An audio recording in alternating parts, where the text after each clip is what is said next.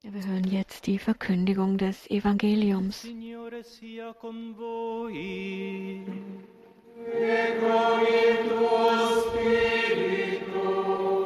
Dal Vangelo secondo Matteo.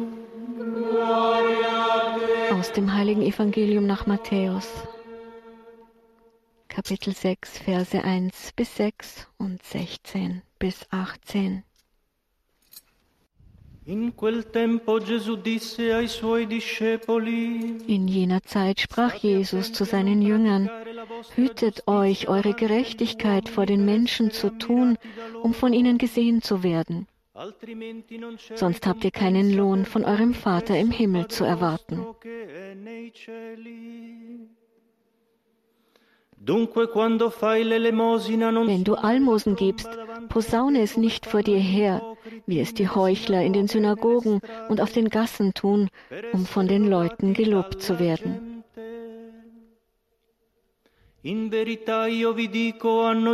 Amen, ich sage euch, sie haben ihren Lohn bereits erhalten. Wenn du Almosen gibst, soll deine linke Hand nicht wissen, was deine rechte tut, damit dein Almosen im Verborgenen bleibt. Und dein Vater, der auch das Verborgene sieht, wird es dir vergelten. Wenn ihr betet, macht es nicht wie die Heuchler. Sie stellen sich beim Gebet gern in die Synagogen und an die Straßenecken, damit sie von den Leuten gesehen werden. Amen, ich sage euch, sie haben ihren Lohn bereits erhalten. Du aber, wenn du betest, geh in deine Kammer, schließ die Tür zu, dann bete zu deinem Vater, der im Verborgenen ist. Dein Vater, der auch das Verborgene sieht, wird es dir vergelten. E Wenn ihr fastet, macht kein finsteres Gesicht wie die Heuchler. Sie geben sich ein trübseliges Aussehen, damit die Leute merken, dass sie fasten. Amen, ich sage euch, sie haben ihren Lohn bereits erhalten. E Du aber, wenn du fastest, salbe dein Haupt und wasche dein Gesicht, damit die Leute nicht merken, dass du fastest, sondern nur dein Vater, der im Verborgenen ist. e Und dein Vater, der das Verborgene sieht, wird es dir vergelten. Parola del Signore.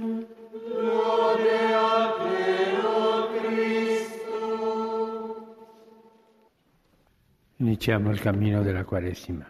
Wir beginnen den Weg der Fastenzeit.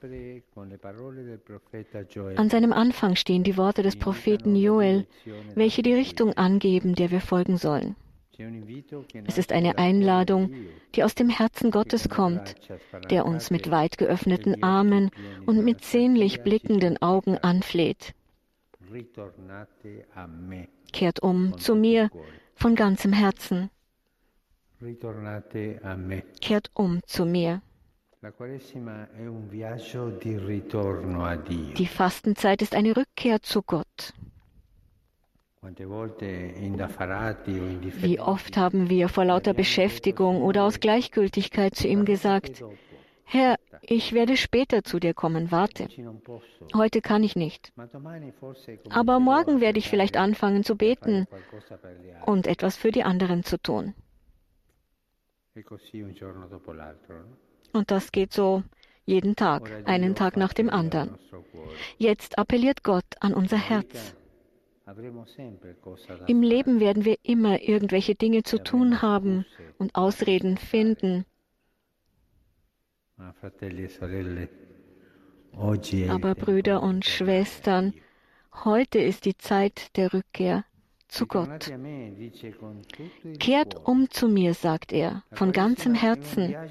Die Fastenzeit ist eine Reise, die unser ganzes Leben. Uns als Ganze mit einbezieht. Es ist eine Zeit, um die Wege zu überprüfen, die wir gehen. Eine Zeit, um wieder den Pfad zu finden, der uns nach Hause zurückführt und um die grundlegende Verbindung mit Gott wieder zu entdecken, von dem alles abhängt. Die Fastenzeit ist nicht eine Reihe von Opfervorsätzen. Sie lässt uns erkennen, worauf das Herz gerichtet ist. Das ist die Mitte der Fastenzeit. Worauf ist das Herz gerichtet? Versuchen wir uns also zu fragen, wohin führt mich das Navigationsgerät meines Lebens? Zu Gott oder zu meinem eigenen Ich? Lebe ich, um dem Herrn zu gefallen oder um beachtet, gelobt, bevorzugt zu werden? Habe ich ein flatterhaftes Herz, das einen Schritt vorwärts und einen Schritt rückwärts macht, das ein wenig den Herrn und ein wenig die Welt liebt? Oder habe ich ein Herz, das fest in Gott steht? Fühle ich mich wohl mit meinen Scheinheiligkeiten oder kämpfe ich darum, mein Herz von aller Falschheit und Unwahrheit zu befreien, die es anketten? Die Reise der Fastenzeit ist ein Auszug aus der Knechtschaft in die Freiheit. Es sind 40 Tage. Sie erinnern an die 40 Jahre, in denen das Volk Gottes durch die Wüste zog, um in sein Herkunftsland zurückzukehren. Aber wie schwer war es, Ägypten zurückzulassen.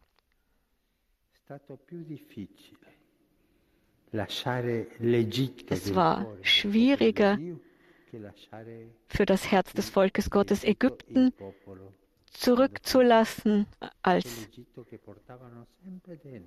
sie haben Ägypten immer im Herzen getragen. Es war sehr schwer, Ägypten zurückzulassen.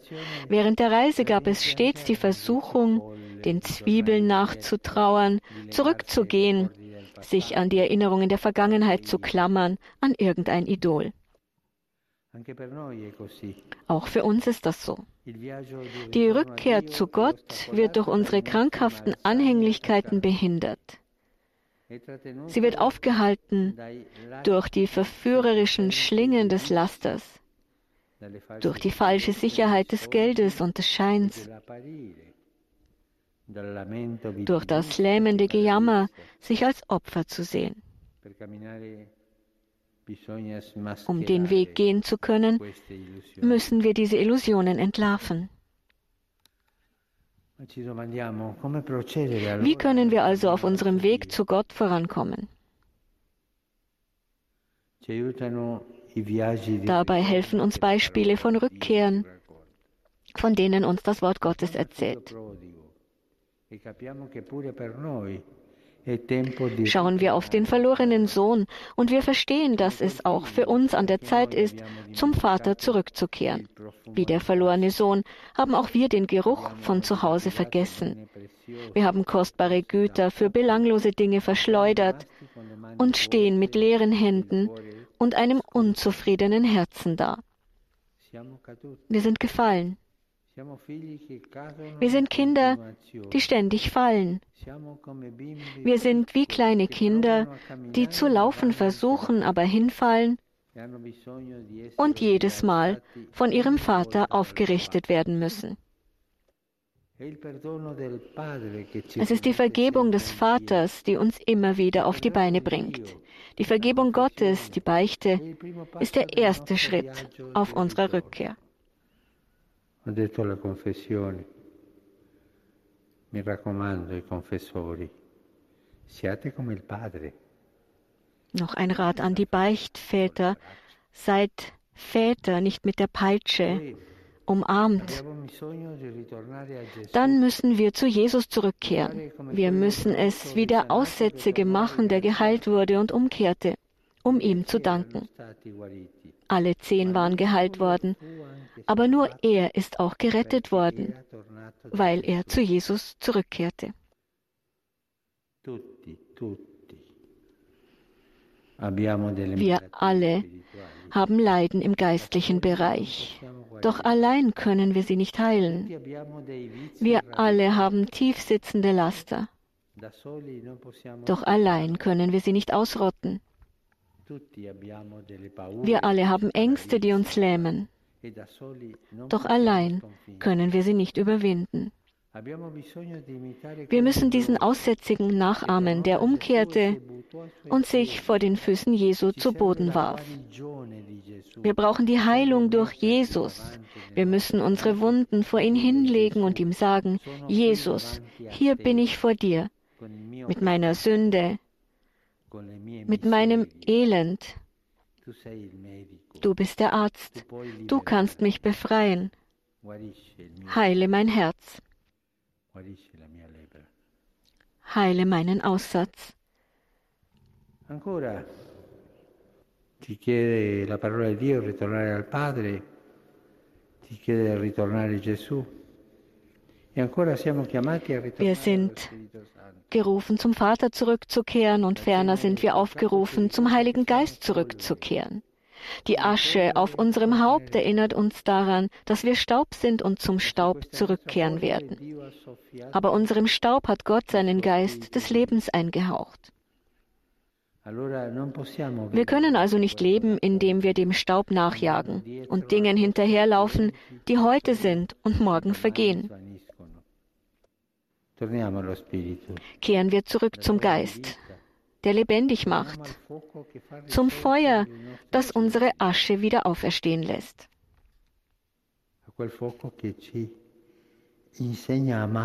Zu diesem Feuer, das uns lehrt, zu lieben. Wir werden immer Staub sein. Aber wie der Hymnus heißt, Pulver, äh, Staub, der liebt. Beten wir wieder zum Heiligen Geist, entdecken wir wieder neu das Feuer des Lobpreises, das die Asche des Jammers und der Resignation verbrennt. Brüder und Schwestern. Unsere Rückkehr zu Gott ist nur möglich, weil es seine Hinkehr zu uns gegeben hat. Umgekehrt wäre es nicht möglich gewesen. Bevor wir zu ihm gekommen sind, ist er zu uns herabgestiegen. Er kam uns zuvor und ging uns entgegen.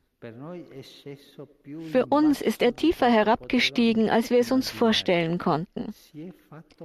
Er hat sich zur Sünde gemacht. Er hat sich zum Tod gemacht. Genau daran hat uns der heilige Paulus erinnert. Gott hat den, der keine Sünde kannte, für uns zur Sünde gemacht. Das haben wir eben gehört. Um uns nicht allein zu lassen und um uns auf unserem Weg zu begleiten, ist er in unsere Sünde und unseren Tod hinabgestiegen. Er hat unseren Tod, unsere Sünde berührt. Unsere Reise bedeutet also, uns an der Hand nehmen zu lassen.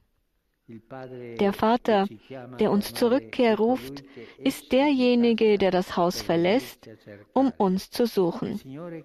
Der Herr, der uns heilt, ist derjenige, der sich am Kreuz verwunden ließ. Der Heilige Geist, der uns dazu bringt, unser Leben zu ändern, ist derjenige, der kräftig und sanft unserem Staub Leben einhaucht. Darum also die Bitte des Apostels, lasst euch mit Gott versöhnen. Lasst euch versöhnen. Der Weg beruht nicht auf unserer eigenen Kraft. Niemand kann sich mit Gott aus eigener Kraft versöhnen. Die Bekehrung des Herzens mit den Zeichen und Handlungen, die sie zum Ausdruck bringen, ist nur möglich, wenn sie vom Primat des Handelns Gottes ausgeht. Wir kehren zu ihm nicht durch unsere Fähigkeiten und Verdienste zurück, die wir herausstellen, sondern durch seine Gnade, die wir annehmen. Die Gnade rettet uns.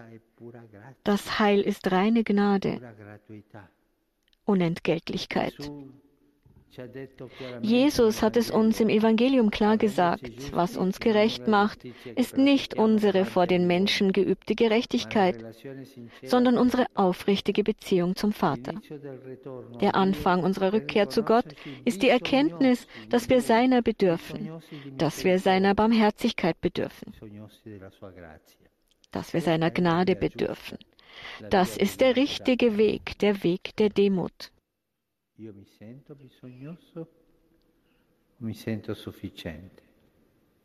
Habe ich den Eindruck, dass ich bedürftig bin oder dass ich mir selbst genüge? Heute neigen wir unser Haupt, um die Asche zu empfangen. Am Ende der Fastenzeit werden wir uns noch mehr hinabbeugen, um die Füße unserer Brüder und Schwestern zu waschen. Fastenzeit heißt demütig hinabsteigen in uns selbst und zu den anderen.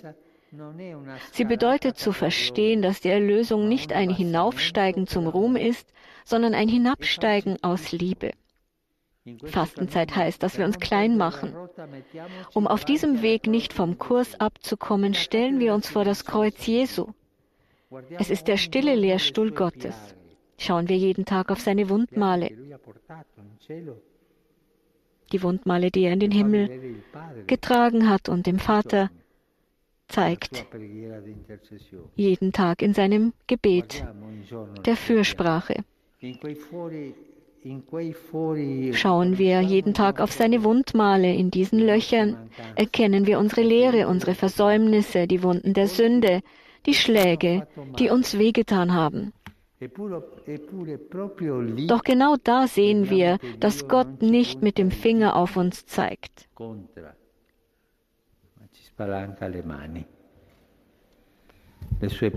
sondern seine Hände weit für uns öffnet. Seine Wunden sind offen für uns und durch diese Wunden sind wir geheilt. E Küssen wir sie und wir werden verstehen, dass genau dort, in den schmerzhaftesten Löchern des Lebens, Gott mit seiner unendlichen Barmherzigkeit auf uns wartet. Denn dort, wo wir am verletzlichsten sind, wo wir uns am meisten schämen, ist er uns entgegengekommen. Und jetzt lädt er uns ein, zu ihm zurückzukehren, um die Freude wiederzufinden, dass wir geliebt sind.